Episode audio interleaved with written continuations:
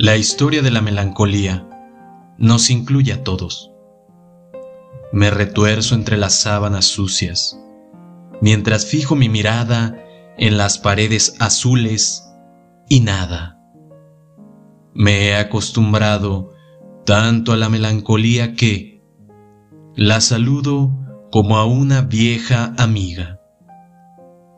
Ahora tendré 15 minutos de aflicción por la pelirroja que se fue. Se lo diré a los dioses. Me siento realmente mal, realmente triste. Entonces me levanto purificado, aunque no haya resuelto nada. Hay algo mal en mí, además de la melancolía.